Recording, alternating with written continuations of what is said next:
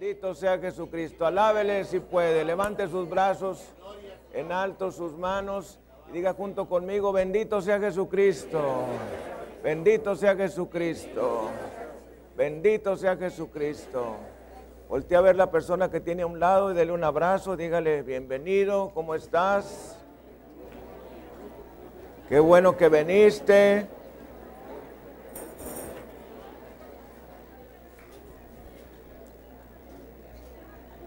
Y hoy tenemos un mensaje extraordinario de la palabra de Dios, al cual le hemos intitulado El espíritu de Acab. Y los hijos de Dios decimos el espíritu de Acab. Es algo tremendo que va a impactar nuestras vidas desde hoy en el tiempo por venir tremendo mensaje de la palabra de Dios en el primer libro de Reyes, capítulo 16, a partir de los versículos 28 y siguientes, que nos dice, y Omri durmió con sus padres y fue sepultado en Samaria, y reinó en lugar suyo Acab, su hijo. Comenzó a reinar Acab, hijo de Omri, sobre Israel el año 38 de Asa, rey de Judá. Y reinó Acab, hijo de Omri, sobre Israel en Samaria 22 años. Y Acab, hijo de Omri, hizo lo malo ante los ojos de Jehová más que todos los que reinaron antes de él, porque le fue cosa ligera andar en los pecados de Jeroboam, hijo de Nabat, y tomó por mujer a Jezabel, hija de Ed rey de los Sidonios, y fue y sirvió a Baal y lo adoró, e hizo altar a Baal, en el templo de Baal que él edificó en Samaria. Hizo también Acab una imagen de acera, haciendo así Acab más que todos los reyes de Israel que reinaron antes que él, para provocar la ira de Jehová, Dios de Israel. Tremendo pasaje de la palabra de Dios que hemos leído que tiene profundas implicaciones para nosotros el día de hoy en nuestras vidas, en lo personal, en lo conyugal, en lo familiar, en la iglesia, en los negocios y en el mundo. Pidamos al Señor, nuestro Dios, que nos ilumine por medio del Espíritu Santo. Padre Celestial, Dios Todopoderoso y Eterno, gracias te damos por tu palabra, porque tu palabra siempre viene de bendición para nosotros y para nuestras vidas. Tu palabra, Señor, viene a mostrarnos, a prepararnos, a advertirnos, a instruirnos y a evitar tu juicio en nuestras vidas. Te pedimos, Padre, que la luz del Espíritu Santo ilumine nuestro entendimiento espiritual para que pongamos por obra tu palabra. Te lo pedimos en el precioso y santo nombre de Jesucristo nuestro Señor. Y los hijos de Dios decimos, amén. Gracias Señor. Transmitiendo desde la iglesia El Camino de México su programa, La Palabra Viviente Vamos a dar un saludo a nuestro auditorio nacional y mundial. Bendito sea Jesucristo. Bendito sea Jesucristo. ¿Qué es lo que el Espíritu Santo nos querrá decir hoy? No tan solo se vaya con el título El Espíritu de Acab, sino de las repercusiones que tiene esto que vamos a estudiar en la palabra de Dios. Y esta historia del el rey Acab continúa a lo largo de los capítulos del primer libro de Reyes. Y vamos a hablar de una situación muy frecuente en el hogar, que es cuando el esposo y padre de familia no toman su lugar de autoridad. Y los hijos de Dios, repetimos, cuando los esposos y padres de familia no toman su lugar de autoridad. De eso vamos a hablar. Cuando el esposo y padre de familia no toma el lugar de autoridad que Dios nos ha concedido. Es una manera de rechazar y abandonar el mando o el poder. A esto le llamamos la presencia o influencia de un espíritu de Acab en esa familia. Y es totalmente increíble las enseñanzas que nosotros podemos sacar del Antiguo Testamento con la lupa del Espíritu Santo y poderlas aterrizar a nuestra vida diaria. ¿Qué es lo que la palabra de Dios nos quiere decir el día de hoy? ¿Cómo podemos tomar esas enseñanzas y traerlas a algo actual en nuestra vida diaria? Bueno, lo primero que necesitamos saber es quién era Acab. Acab, nos dice la palabra del Señor, fue el séptimo rey de Israel, que sucedió a su padre Omri. Esto fue aproximadamente en el año 918 antes de Cristo. Y reinó Acab por 22 años. Acab se casó con una mujer llamada Jezabel, hija de Ed Baal, rey de Tiro, una mujer ambiciosa, idólatra, y fue la responsable de introducir en Israel el culto a dioses falsos, el culto a Baal y el culto a Astarte, Astarot, la diosa de los Sidonios. La palabra del Señor nos enseña que Acab edificó un templo en Samaria al dios Baal y persiguió a los profetas de Dios. A causa de esta apostasía, Dios castigó a Israel con tres años y medio de sequía y de hambre, hasta que el profeta Elías entra en escena y deshace toda esta situación que se había ocasionado en Israel a través del rey Acab. Acab desobedeció la palabra de Dios al casarse con la hija de un rey extranjero. Acuérdense que la palabra del Señor nos enseña que un creyente no debe casarse con una persona inconversa. Esta es una enseñanza desde el Antiguo Testamento hasta el día de hoy. Un creyente no debe unirse en matrimonio con una persona inconversa, sea hombre o mujer. Y Acab desobedeció esta enseñanza y todavía se fue más allá, porque esta mujer no solamente era una mujer extranjera, sino además era sacerdotisa sacerdotisa de este dios Baal y de Astaré o Astarot, también llamada, curiosamente, la reina del cielo.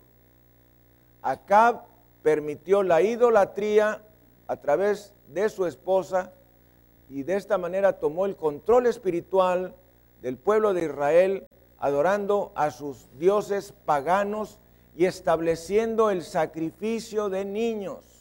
Todo esto ocurrió como una consecuencia de que el rey Acab fue un hombre que cedió su autoridad y la dejó en manos de su esposa. Tremendo. Una de las consecuencias que vamos a ver es que esto ocasionó la destrucción del sacerdocio familiar.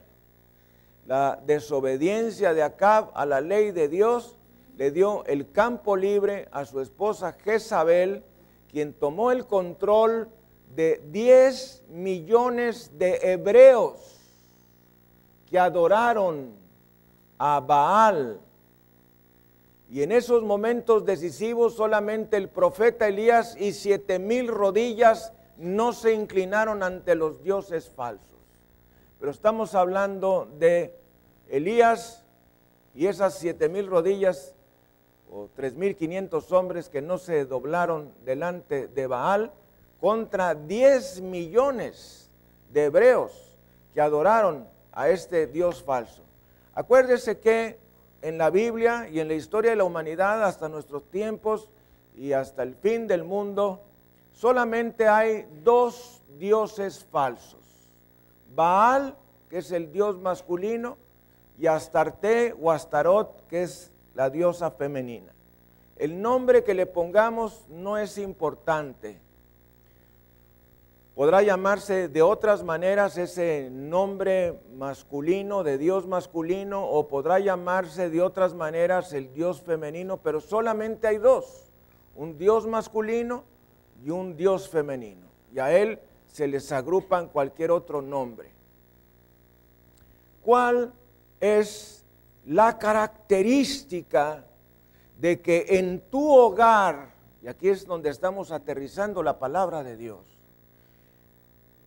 se esté manifestando un espíritu de acabo? Bueno, considere estos síntomas que pueden estar ocurriendo en tu hogar. Un hombre bajo la influencia de un espíritu de Acab es un hombre que tiene doble ánimo, que no toma decisiones, sino es que considera a su esposa. Tiene una apariencia piadosa. Sus esposas los conquistan por medio de relaciones sexuales. Se dejan dominar por ellas. Son envidiosos, son celosos, son inseguros, tienen baja autoestima. Les da miedo perder a su esposa, no oran con su familia, no dicen la bendición en la mesa, no leen la Biblia en voz alta, no dicen el nombre de Jesús, no levantan las manos para adorar a Dios y son temerosos en tomar su papel de autoridad en el hogar. Estas son algunas de las características o síntomas que en tu hogar se esté manifestando este espíritu inmundo. Quiero que me entienda esto muy bien. No te estoy diciendo que estás poseído, no, sino que estás permitiendo que un espíritu inmundo tome el control de tu hogar. Dios nos ha dejado, estemos o no de acuerdo, la autoridad al varón del hogar, al esposo y padre de familia.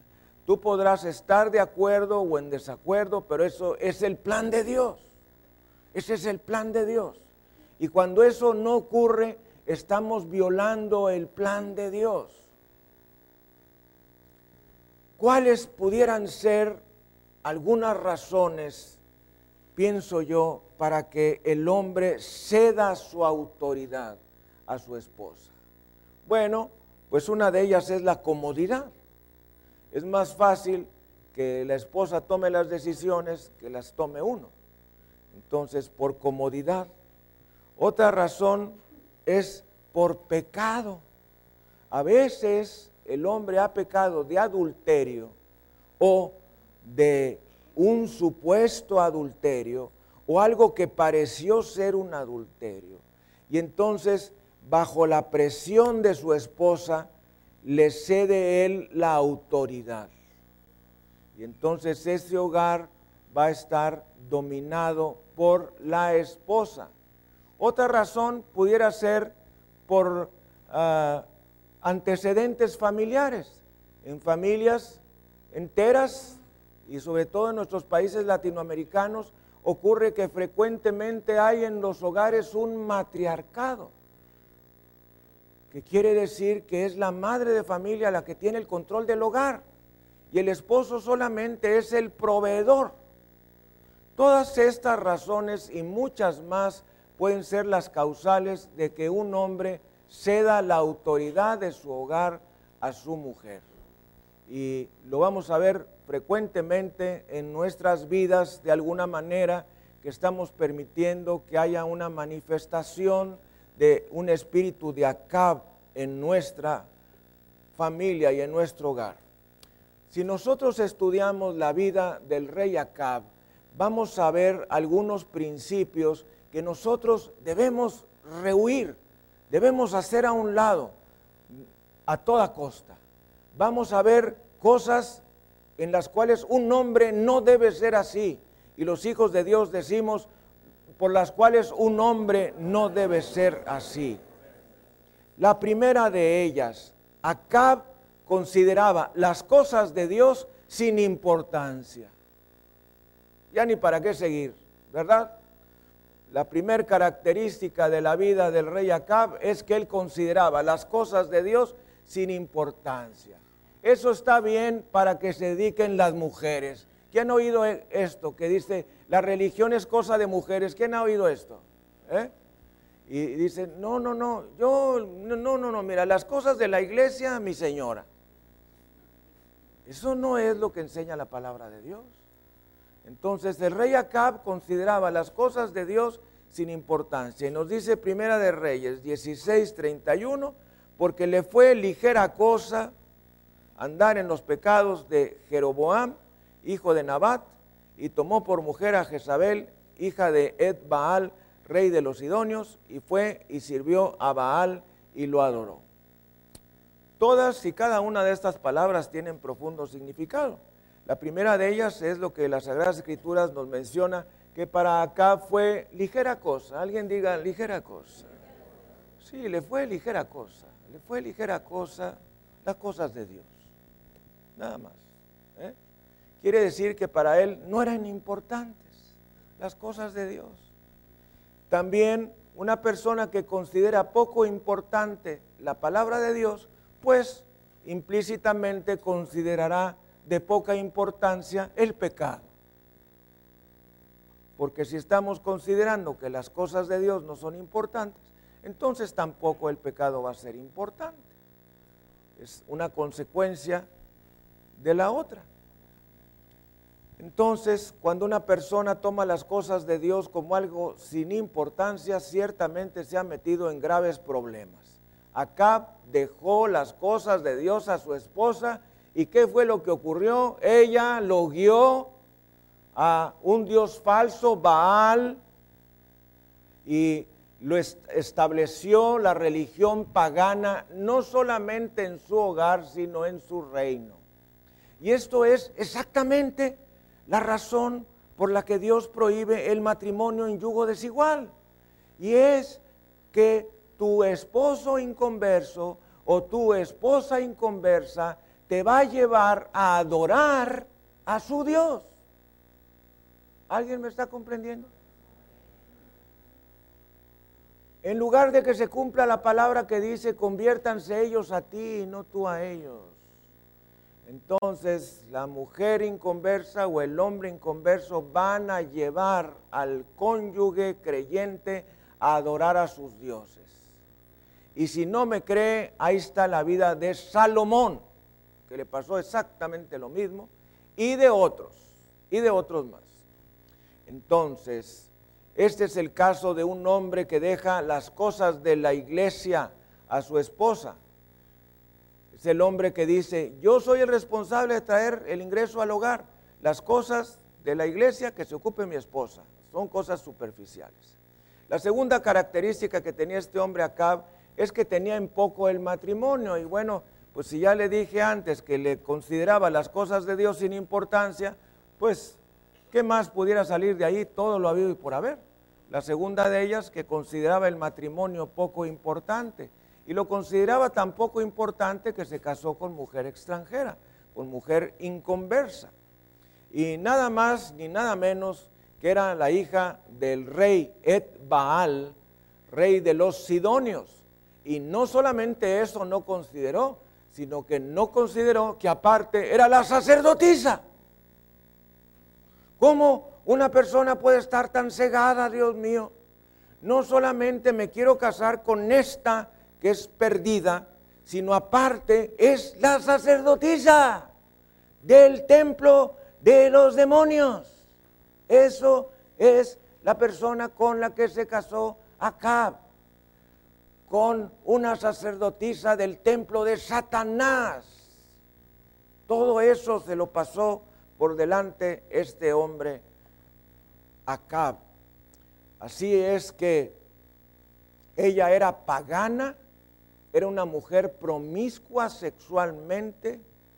Eh, probablemente ella, como muchos hombres el día de hoy, eh, Acab, como muchos hombres el día de hoy, se dejan seducir por el aspecto sexual. La palabra de Dios nos dice que Jezabel, pues, se cuidaba mucho sus ojos, se ponía sombras, se ponía antimonio, que era lo que se usaba en aquel tiempo, en lugar de sombra, ¿verdad? Y entonces, pues tipo, tipo reina egipcia, se, delineaba mucho los ojos para darle una apariencia así muy coqueta, muy sensual. Eh, era una mujer atractiva, pero era una mujer lujuriosa. Y cuando un hombre no entiende la importancia que Dios pone en el matrimonio, muy probablemente se casará por razones equivocadas. ¿Qué es lo que puede llevar a un hombre a contraer matrimonio?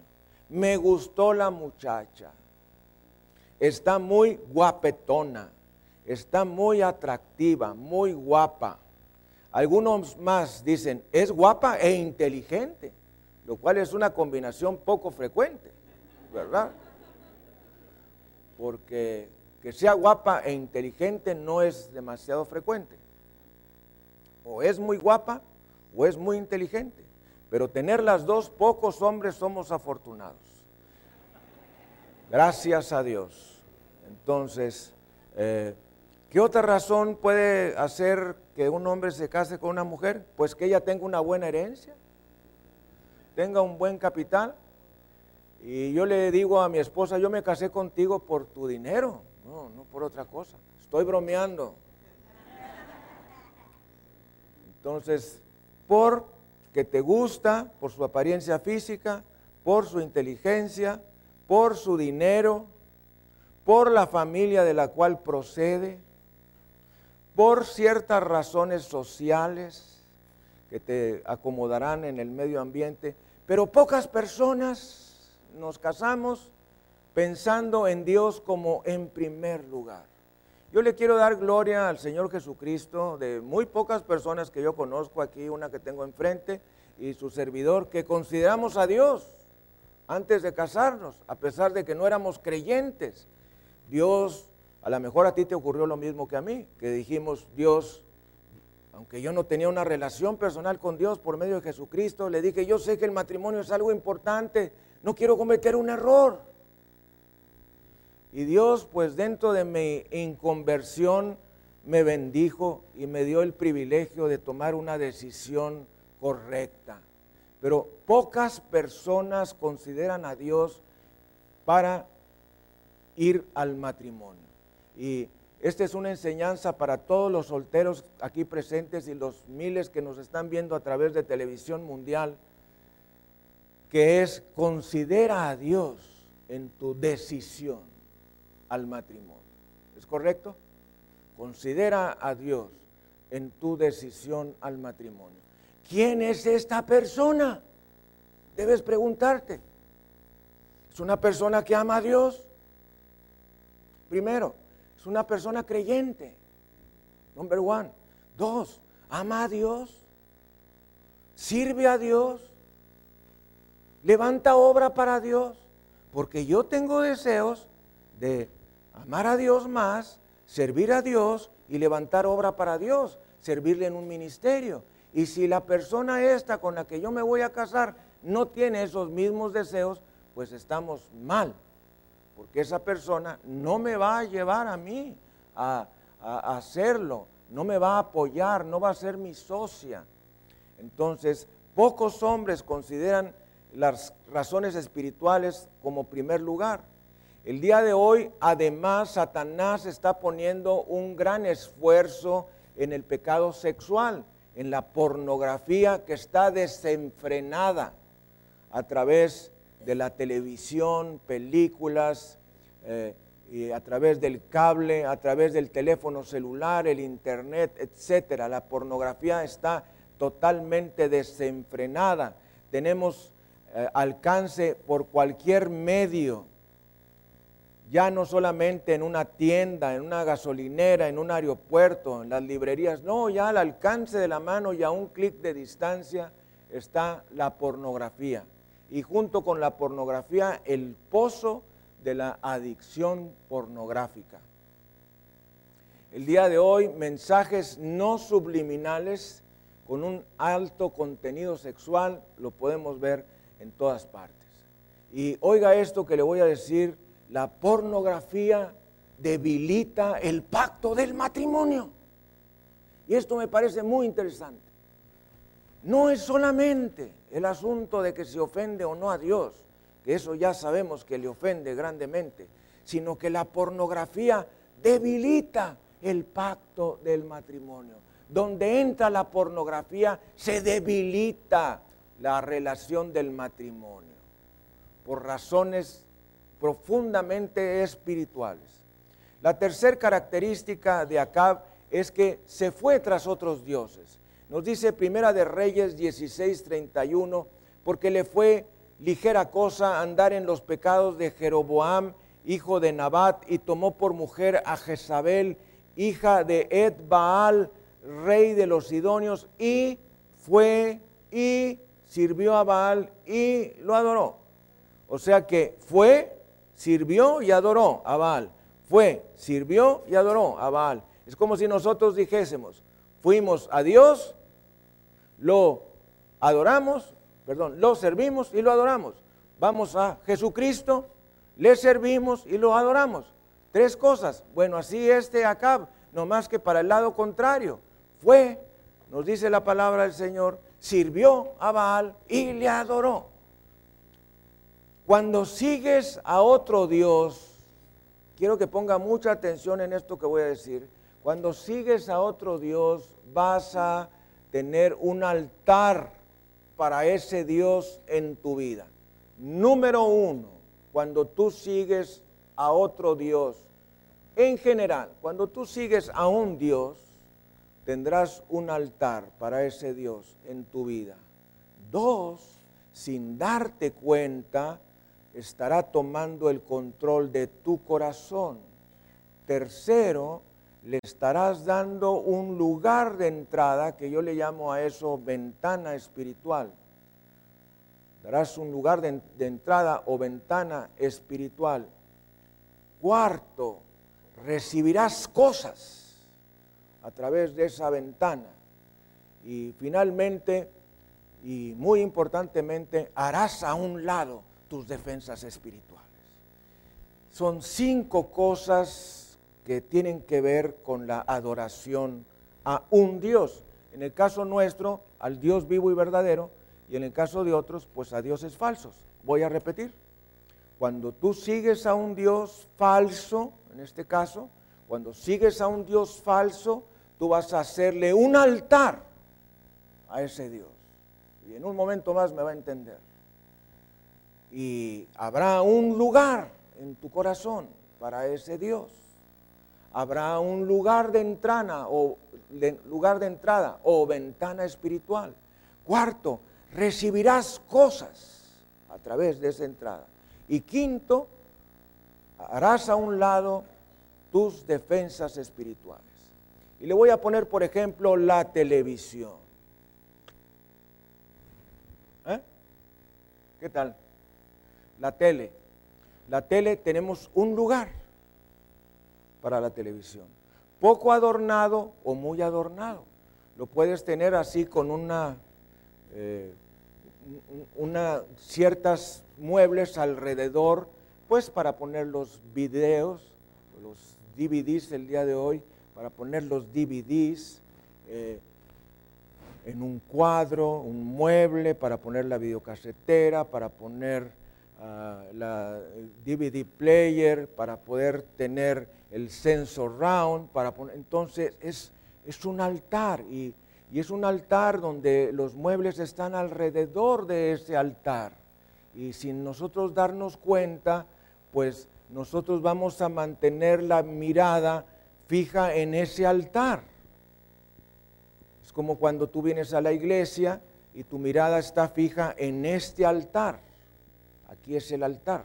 Entonces allá, pues el altar es la televisión. Y entonces los muebles le hacen un hueco a ese altar, están constituyendo ese altar. Y a través de ese altar algo se forma en nuestro corazón. Y si usted ve la televisión es la manera más gráfica para poder entender esto. Es un lugar de entrada. Siempre he pensado que la televisión es una ventana. Es una ventana donde nosotros estamos viendo para aquel lado. Y de aquel lado nos mira Satanás y sus demonios. Entonces, ah, hay lugar en el corazón para ese Dios es un lugar de entrada. Recibimos cosas a través de esa ventana. Y finalmente hacemos a un lado nuestras defensas espirituales. ¿Por qué? Porque te pones de, con manita de puerco, ¿verdad? Para recibir toda la información que se va a transmitir. Lo mismo pasa con el fútbol. Lo mismo pasa con otros deportes. Las mismas cinco cosas se forman. Y como decía alguien por ahí, para resaltar la importancia que ha llegado a tener el fútbol, que hasta ocupó el mismo día de adoración a Dios. Cuando en la antigüedad o en los años anteriores jamás había deportes en domingo, pues el día de hoy se juegan deportes de fútbol en el día del Señor. Para ser muy claro, si tú vas con el Dios vivo y verdadero o si vas con el Dios de los perdidos. Y grave error cuando alguna iglesia maneja sus horarios de servicio en base a la programación deportiva. ¡Qué absurdo! O alguna más tener un servicio primeramente de la carne en el fútbol para luego poner a continuación el servicio de adoración a Dios. Pero ¿cómo? No es posible. Entonces, si tú te fijas también en los deportes, el, deporte, el fútbol es una religión. Tiene su sacerdote, es el árbitro. El árbitro es el sacerdote. Están ahí los, los feligreses, que son los, el auditorio, los que están viendo el fútbol, son los feligreses, los parroquianos de, ese, de esa religión. Y están los, los ídolos que son Cristiano Ronaldo, ¿eh? Eh, el Ibramovic, no, sé, no me lo sé, por ahí el otro día me puse atención ahí a ver esos. El otro eh, argentino, ¿cómo se llama? ¿Eh? Menzi, que le digo yo, Menzi. O sea, ¿eh? esos son los ídolos, son los dioses. Cristiano Ronaldo, ay Dios de mi vida. No es Ronaldo y menos cristiano, ¿verdad?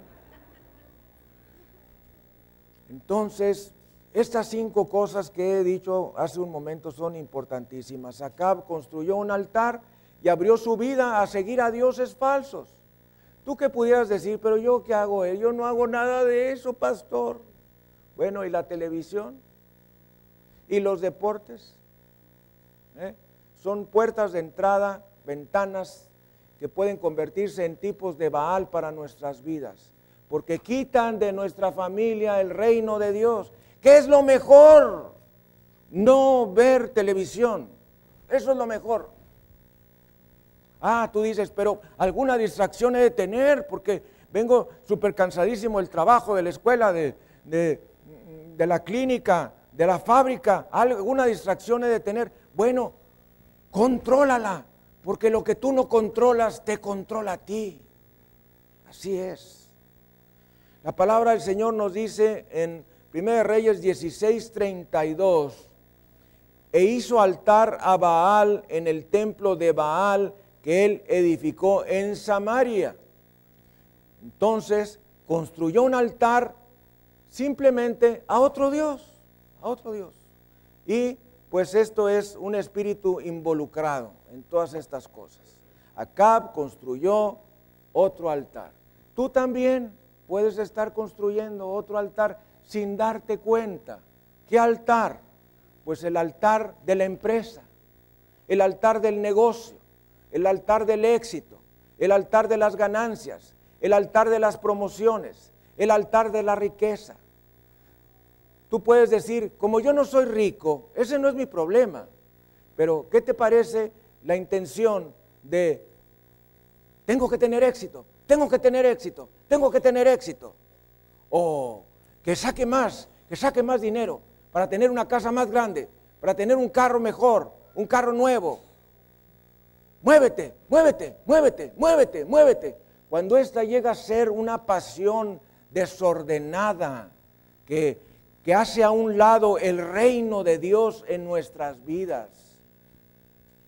Hacemos un altar en nuestros corazones a esas cosas y Satanás está listo para ayudarnos todo lo que él pueda, que es bastante. Para nosotros, mis amados, Dios es nuestra fuente. Voltea usted a ver la persona que tiene a un lado y dígale, Dios es tu fuente. Dios es tu fuente. Dios es nuestra fuente de ingresos.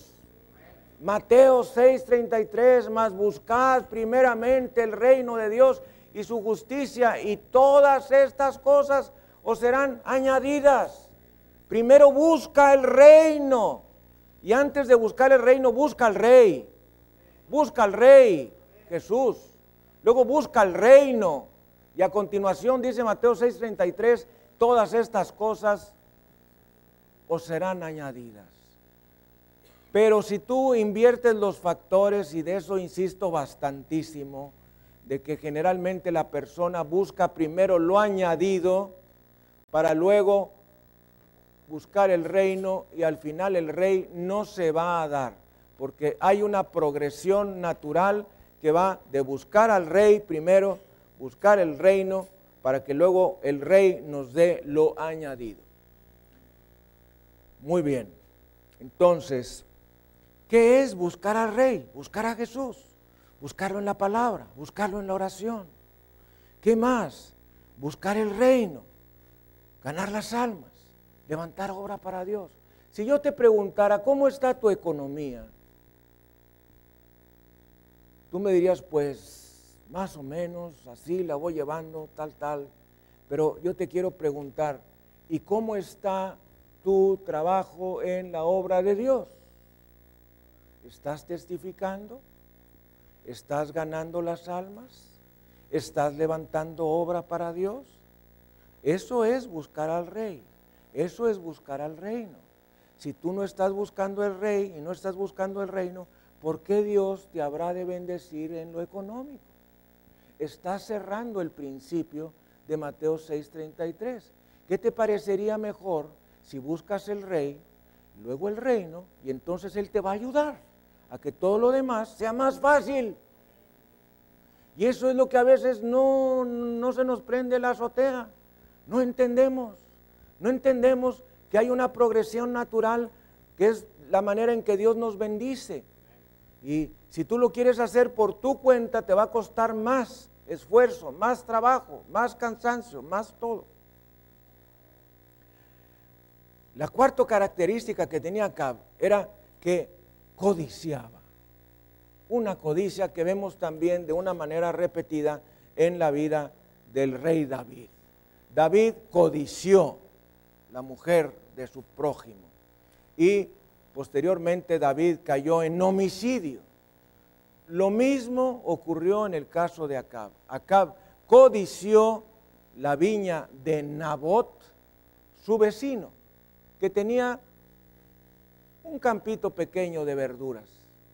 Lo codició y al final terminó matando a este señor Nabot. nos dice la palabra del Señor en el primer libro de Reyes, capítulo 21, en los versículos 1 y 2.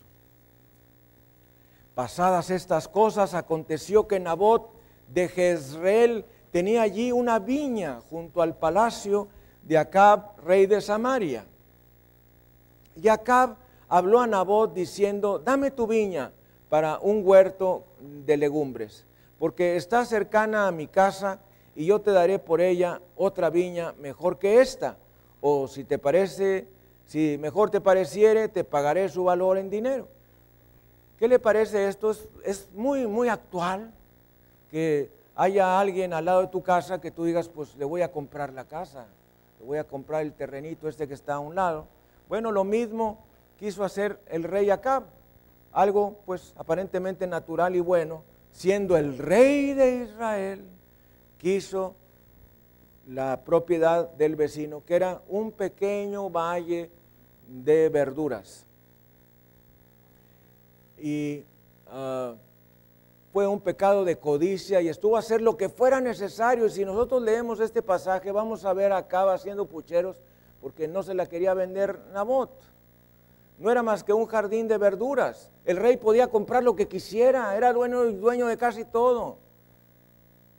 Sin embargo, él quería lo que pertenecía a otro, a cualquier precio. Y es la codicia lo que nos lleva a nosotros a querer algo a cualquier precio. ¿Qué es codicia? Desear lo que Dios no quiere que tengamos. ¿Qué puede ser lo que tú quieras tener? Pues un viaje, un paseo, unas vacaciones, una casa grande, un, un auto, más autos o lo que sea. Tú preguntarás, bueno, ¿y no me será lícito tener una casa más grande? Sí, no me será lícito tener un mejor coche o, un, o otro coche más. Sí, es lícito, pero no a cualquier precio no con una codicia así extraordinaria, me estoy muriendo porque ya no aguanto, estoy claustrofóbico en esta casa, cuarta parte de Infonavit, casa de zapatos, casa de muñecas en la que vivo, ya quiero más amplio, más amplitud, quiero patio, quiero jardín, quiero alberca. Dios es tan sabio, mis amados, súper sabio, Dios es omnisciente nos da lo que nosotros podemos manejar. Voltee usted a ver la persona que tiene a un lado y dígale, Dios nos da lo que podemos manejar. ¿Para qué quieres una casa más grande si no puedes caminar? ¿Para qué quieres una alberca? ¿Sabes lo que cuesta mantenerla? ¿Quieres una alberca y no sabes nadar? Hay para mojarme los pies. Agarra una cubeta, llénala de agua y mete los pies. Es la misma sensación, sin costo. Codicia es desear algo a cualquier precio. Es que lo quiero. No es la voluntad de Dios, no me importa, yo lo quiero. exactamente lo mismo que hacía Sansón. Le decían sus papás, no más que las mujeres a las que le tira son puras perdidas. Y que yo las quiero y las quiero y las quiero y las quiero y las quiero. Ya ve, tampoco hay hombres muy fuertes que sean que tengan algo en el techo, ¿verdad? Con sus raras y muy contadas excepciones. ¿Eh? Generalmente no coincide la inteligencia y la belleza. Son casi polos opuestos, con raras y contadas excepciones como las del frente.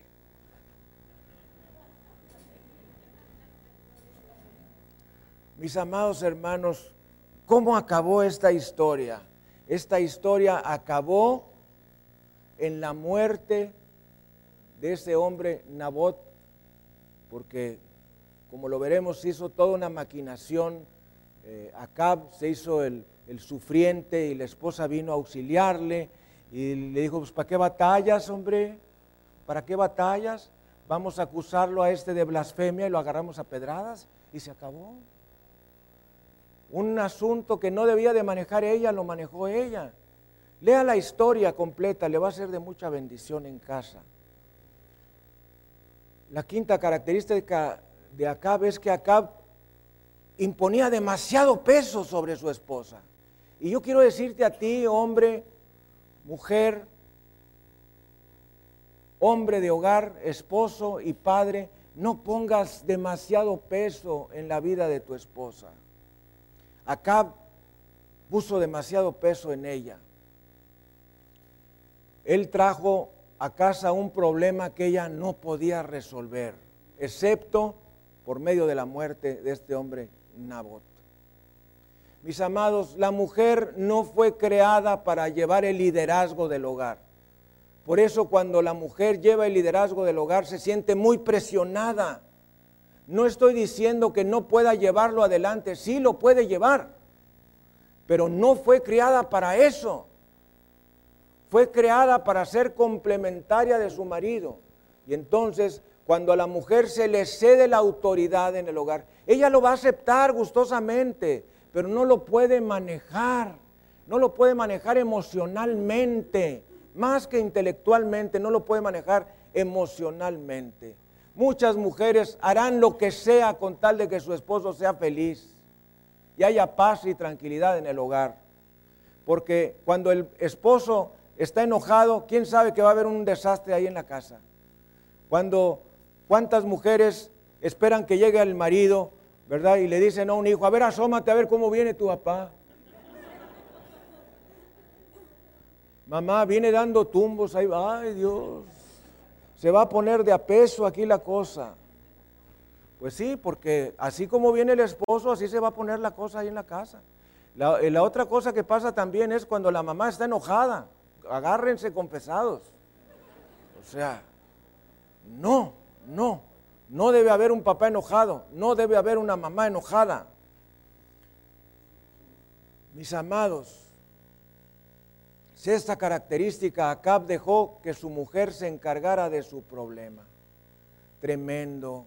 Fíjese esta enseñanza que quiero dejarle en el nombre del Señor. Cuando un hombre espera demasiado de su mujer, espera que lleve esta carga y la otra carga y la otra carga, esto le hará debilitarse a él con el tiempo y llenar a su mujer de estrés, angustia, enfermedad y muerte. Es correcto el dicho que dice que uno le hace más daño a lo que más quiere. ¿Ha oído ese dicho? Que uno hace más daño a lo que más quiere. Entonces tú le cedes la autoridad a tu esposa, ella empieza a cargar cargas que no debe cargar y entonces ella se llena de estrés, se llena de angustia, eso le trae enfermedad a su corazón y le puede traer aún la muerte. Lo que Acab quería conseguir, debería de haberlo conseguido él y no dejar que su esposa resolviera el asunto. Cuando un hombre deja que la mujer haga las cosas que a él le tocan, eso va a traer devastación a su vida. Yo que lo que le voy a decir, se va a afectar su relación con Dios. El efecto más terrible de la pasividad es llegar a entumecerte en las cosas espirituales. Es increíble la manera como el simple hecho de dejar que la mujer empiece a absorber una carga y otra carga y otra carga me puede llevar a mí a la devastación de mi autoridad, de mi vida y afecte aún mi relación con Dios. Eso fue lo que le pasó a Acab. Amados hermanos, esposos y padres, si hay un problema en la escuela de tus hijos, es tu responsabilidad. Si hay un problema con el dinero, es tu responsabilidad. Si hay un problema con el coche, es tu responsabilidad. Si hay un problema con la lavadora, es tu responsabilidad. Si hay un problema en la casa, es la responsabilidad del esposo, no de la esposa.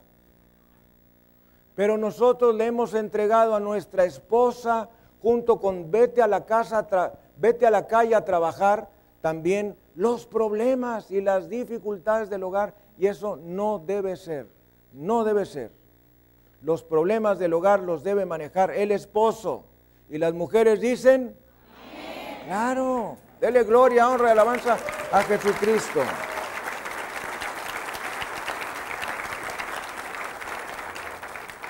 Jezabel tomó la autoridad de su esposo porque él se la cedió.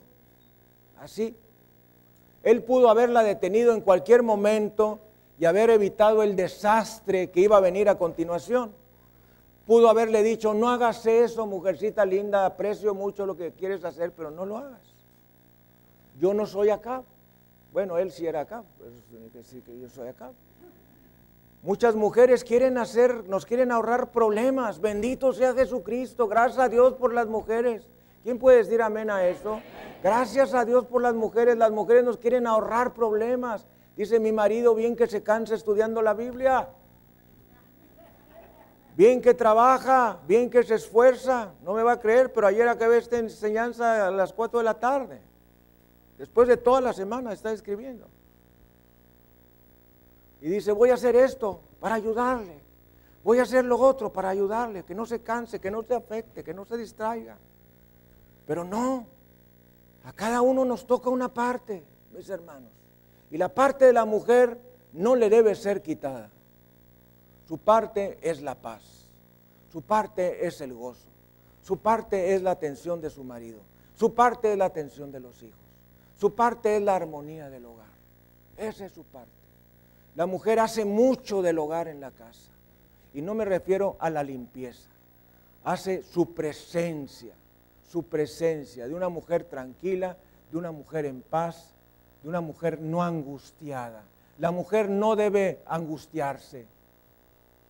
¿Por qué la mujer se llena de estrés? Porque no puede manejar los problemas y las situaciones. ¿Cuál es la solución a tener este espíritu de Acab operando? en nuestra vida, en nuestro hogar y en nuestra familia.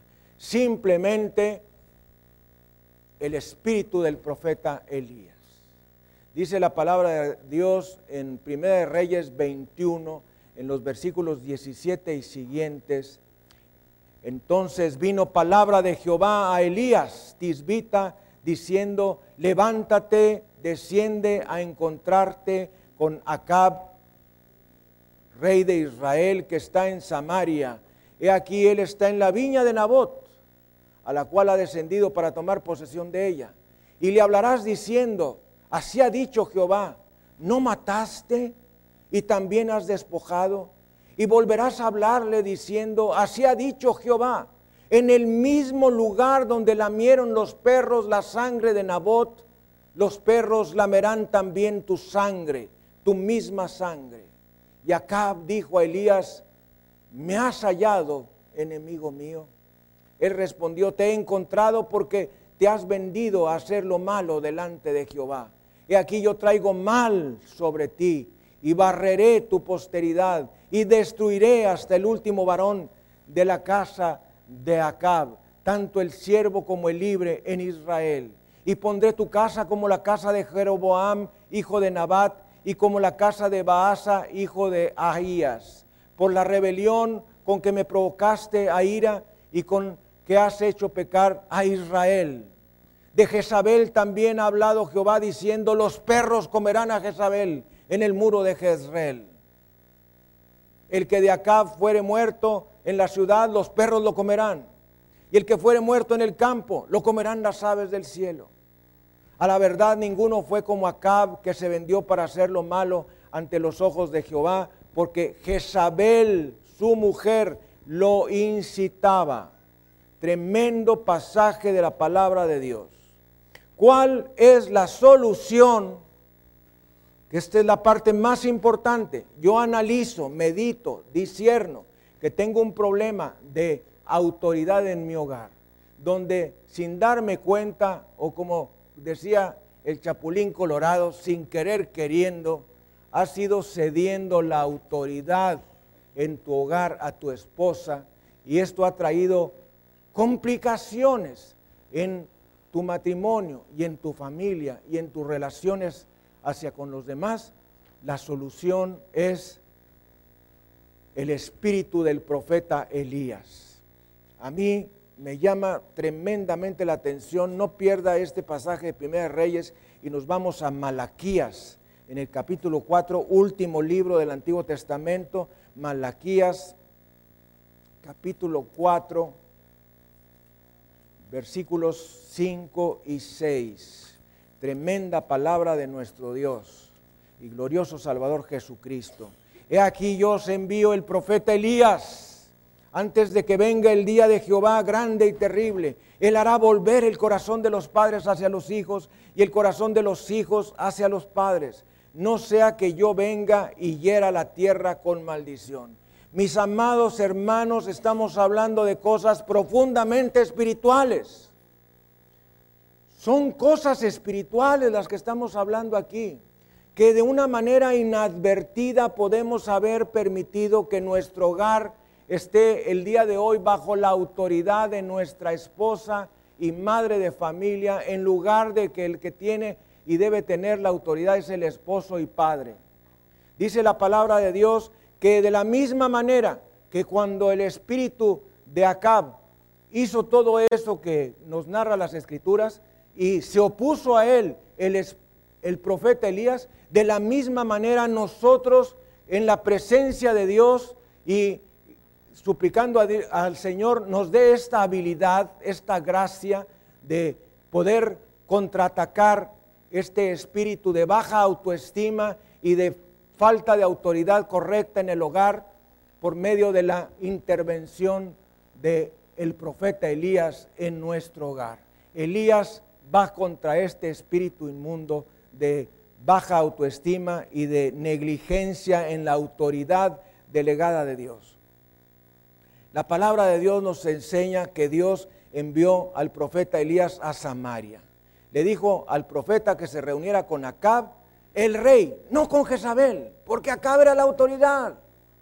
Así, Dios quiere tratar contigo, varón. Dios quiere tratar contigo, esposo. Dios quiere tratar contigo, padre. Y si tú no arreglas las cosas, Dios las va a arreglar de otra manera. Y esa manera no nos va a gustar. Entonces, esta es una llamada de atención, de detectar que puede haber problemas de autoridad en el hogar. Nos acaba de pasar en una célula periférica, donde tomaba estudio el esposo, la esposa, dos hijas, y de pronto de la noche a la mañana la esposa ya no quiso saber nada de la palabra, se atrancó en la recámara, tenía la oreja pegada a la puerta, pero no entraba a la célula y entonces el líder estaba compartiendo la palabra y su esposa del líder también estaba compartiendo ahí la palabra y de pronto nada más que oyó cuando le dijo, eh, la hermana ahí le dijo, usted tome su autoridad, usted es la autoridad del hogar. Salió destapada la señora del cuarto, así como trompo chillador o con un cohete, entró y dijo, ándale, toma tú la autoridad, toma la autoridad. Salió como una mujer endemoniada, endemoniada. ¿Cuál palabra de Dios y cuál haber recibido a Jesucristo? Para nada. ¿Cuál es nuestra actitud hacia la palabra de Dios? ¿Qué tanto te interesa? ¿Qué tanto te importa? ¿Es buena la fe solo para los domingos, pero no para el resto de la semana? Nuestra fe es de toda la semana. Ame usted el domingo, deséelo con todo su corazón. El Señor me va a hablar el domingo y me va a decir cosas que yo estoy haciendo mal o me va a afirmar lo que estoy haciendo bien. Espérelo con ansiedad. Espera con ansiedad tu día de célula. Dios me va a hablar a través de la enseñanza que vamos a tener. Y Dios me va a decir cosas. Espera, espera. La iglesia necesita la presencia del Espíritu Santo. Necesita el movimiento del Espíritu Santo. El Espíritu Santo es Dios, no una cosa para meter en un cajón. Es Dios. No es solamente poder, es la presencia de Dios.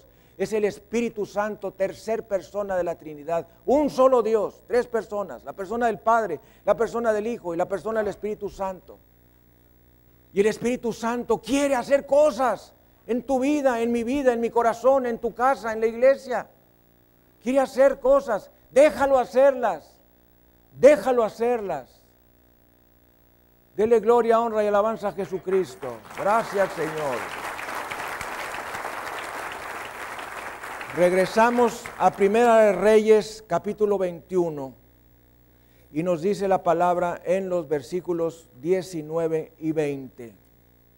Primera de Reyes, capítulo 21, versículos 19 y 20. Y hablarás diciendo, así ha dicho Jehová, no mataste y también has despojado, y volverás a hablarle diciendo, así ha dicho Jehová, en el mismo lugar donde lamieron los perros la sangre de Nabot, los perros lamerán también tu sangre, tu misma sangre. Bueno, cuando leo yo esto en el inglés me pega tan fuerte porque hace un énfasis tremendo en esta expresión final donde dice la King James, tu sangre, tu misma sangre, thine blood, thine blood, tu sangre, tu misma sangre. Y Acab dijo a Elías, me has hallado enemigo mío, enemigo mío. Oh, él respondió, te he encontrado porque te has vendido a hacer lo malo delante de Jehová. ¿Qué es lo malo que tú estás haciendo en tu matrimonio y en tu familia? El simple hecho de no tomar tu lugar de autoridad, y no me refiero para decir esto se va a hacer así porque yo soy la autoridad, no, sino yo tomo la autoridad porque esa es la voluntad de Dios esposa, esposa, eh, esposa, hijos, hijitos. Es así, es así, es así. Eso es lo que Dios nos pide, hacer esto. La autoridad sacerdotal. Eso quiere decir, el esposo es el responsable de que la palabra de Dios habite en su hogar. De tener un día a la semana el devocional familiar. De insistir y decir, todos el domingo a la iglesia. Levántense temprano, dejen sus su ropita lista para mañana para que no anden como pollos descabezados buscándola a deshoras y vamos a llegar tarde a la iglesia. No, Señor. Así como cuando uno va a la escuela y desde, la noche prepara el uniforme y los zapatos o los tenis y le quitas la tierra y el lodo, lo que traigan y lo tienes todo listo así para que te levantas en la mañana como pollo descabezado y ya nomás agarras, no, no tuviste chance de meterte al baño, agarras las cosas, te las enfundas y te vas. Bueno, así también, prepárese del sábado. Aquí tengo yo mi ropita lista, todo listo, para que mañana suene el despertador y yo digo, este es el día que hizo el Señor, nos gozaremos y alegraremos en Él, y me meto al baño, me enfundo y me voy a la iglesia. Dele gloria, honra y alabanza a Jesucristo. Claro, claro. Parte práctica de lo que estamos recibiendo. Parte práctica. ¿Qué cosas tenemos que hacer? Quiero decirte que Gálatas 3:13 nos dice, Cristo nos redimió de la maldición de la ley. Ese versículo es poco las veces que la citemos. Es un versículo grande. Cristo, Gálatas 3:13, Cristo nos redimió de la maldición de la ley, hecho por nosotros maldición como está escrito, maldito es todo aquel que es colgado en un madero. Maldiciones canceladas en el nombre de Jesús. No nos pega ninguna maldición por la obra terminada de Jesucristo en la cruz del Calvario. Gracias Señor. Dele gloria, honra y alabanza a Jesucristo. Gracias Señor. Cristo Jesús, Cristo Jesús hizo maldición por mí.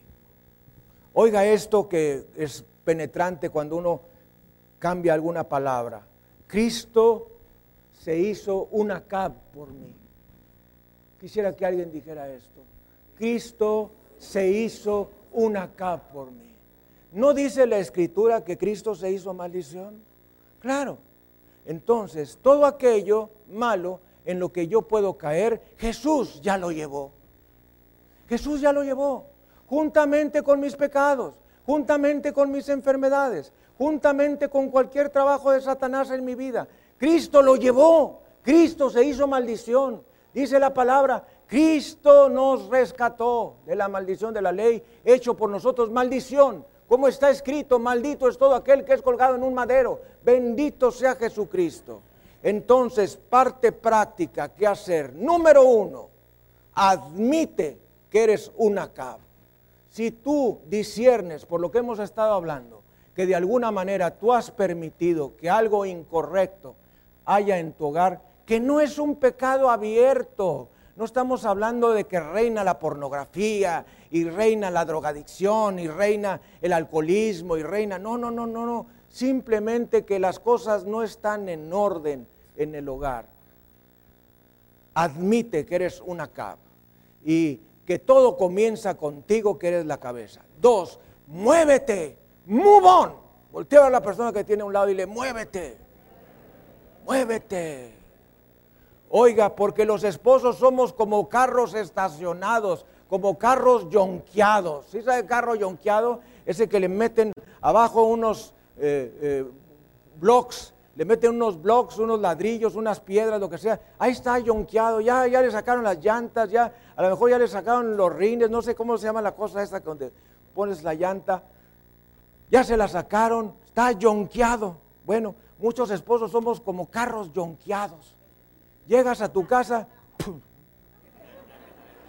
me voy a clavar aquí. Y quedas literalmente clavado al sillón. Y para que te muevan, compadre.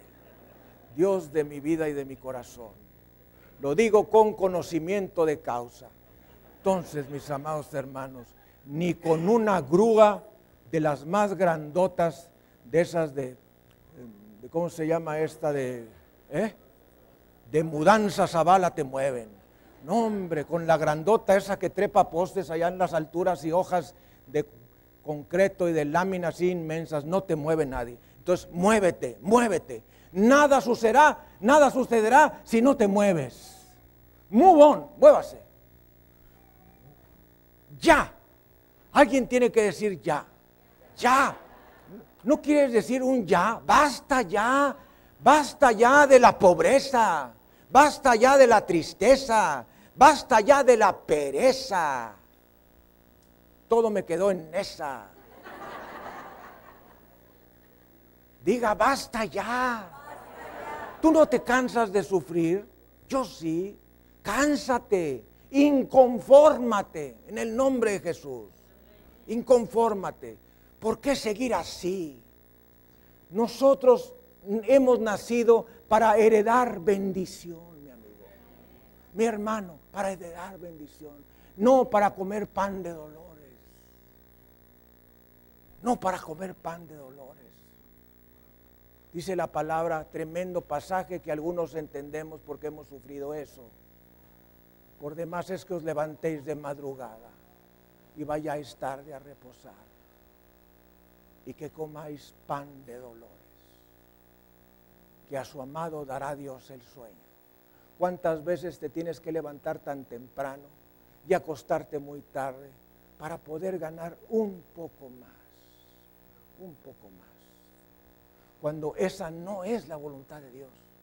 La voluntad de Dios es que nosotros prosperemos con menos sacrificios y con menos esfuerzos. Yo cuando oro por todos y cada uno de ustedes, yo le digo, Señor, que le den reparto de utilidades, que le den bonos, premios, dinero sobrenatural.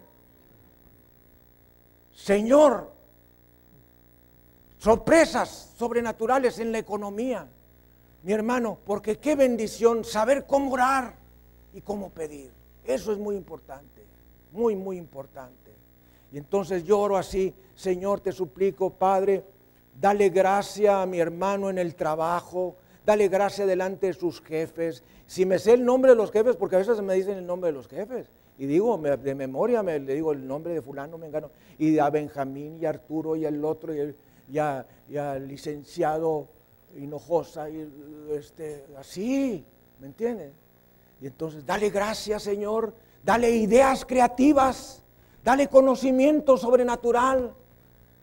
Señor, que le den premios, bonos, reparto de utilidades, aguinaldos, dinero sobrenatural, que lo consideren, que lo levanten. Chas, chas, chas, chas, chas. Es mi trabajo, es mi trabajo. Mi trabajo es orar. Mi trabajo es leer la palabra, estudiar la palabra, enseñar la palabra, proclamar la palabra, orar para que se sanen los enfermos, orar para que se liberen los endemoniados, orar para que todos sean bendecidos. Es mi trabajo. Lo sé hacer y lo sé hacer bien. Dele gloria, honra y alabanza a Jesucristo. Es importante. Es importante saber quién es tu pastor. Es importante. Porque tú vas a recibir de él. ¿Qué no ves que es la manera como Dios hace llegar la palabra? Es la voz profética. Sí, Señor, un día vas a entender lo que es la voz profética. La voz profética es la persona que se pone delante de ti para enseñarte la palabra de Dios. Esa es la voz profética. ¿Qué más hacer? Tres, tírate a la misericordia. Y los hijos de Dios decimos, tírate a la misericordia. Tírate a la misericordia de Dios. Dile al Señor Jesucristo, te necesito. Líbrame de toda maldición que hay en mí y en mi familia. Libérame para ser un hombre nuevo. El hombre que tú planeaste que yo fuese. Cuatro, reconócete de la siguiente lista.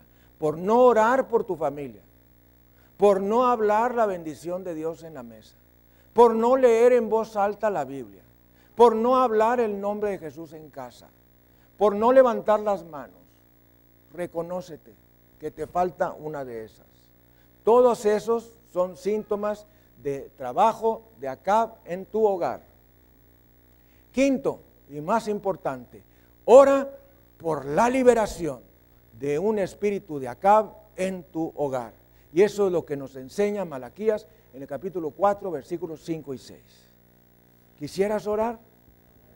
Vamos a inclinar nuestra cabeza, cerrar nuestros ojos, vamos a hacer una oración especial y ahí con tu cabeza inclinada y tus ojos cerrados, ora junto conmigo, Padre Santo, vengo a ti en el nombre de Jesucristo, mi Salvador y Señor. Padre, es mi deseo que tu reino venga a mi vida y a mi familia.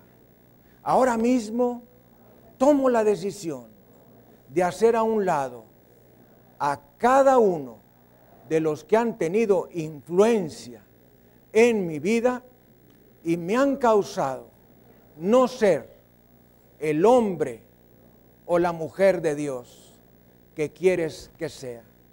Me arrepiento de ser como Acab o de ser como Jezabel. Y te ruego, por tu perdón, confieso mi pecado de haber renunciado a ser cabeza de mi matrimonio y familia. Y ahora tomo la autoridad y la responsabilidad que tú me has dado. Señor, perdóname por permitir el desorden en mi vida y la desobediencia a tu palabra, por el poder que obra en mí según tu poder y unción, vigilaré y ministraré a mi esposa e hijos. Padre, te pido sabiduría y dirección para llevar a cabo esto. En el nombre de Jesús rompo toda maldición que haya venido a mí y a mi familia. Ordeno a cada espíritu inmundo que haya llegado a mí por maldiciones que salga de mí, que salgan de mí ahora en el nombre de Jesucristo. Suelta a mi esposa, suelta a mi familia. Gracias, Padre por librarme y sanarme, ahora y en los días por venir. Alabado sea tu santo nombre. Amén y amén. Demos gloria, honra y alabanza a Jesucristo. Mis amados, estudio inusual de grande repercusión familiar cosas muy importantes espirituales tiene la palabra de Dios, no solamente información. Amigo, amiga, usted que nos ha visto a lo largo de esta transmisión, déjeme decirle, Jesucristo es el camino. Él es el camino, Él es la solución, Él es la puerta. Y si usted ha hecho a Jesucristo su Salvador personal y por alguna razón no nos vemos en esta tierra, déjeme decirle que con seguridad nos veremos en el cielo vamos a despedir nuestra transmisión nacional y mundial. Gracias Señor. Bendito sea Jesucristo. Gracias Señor.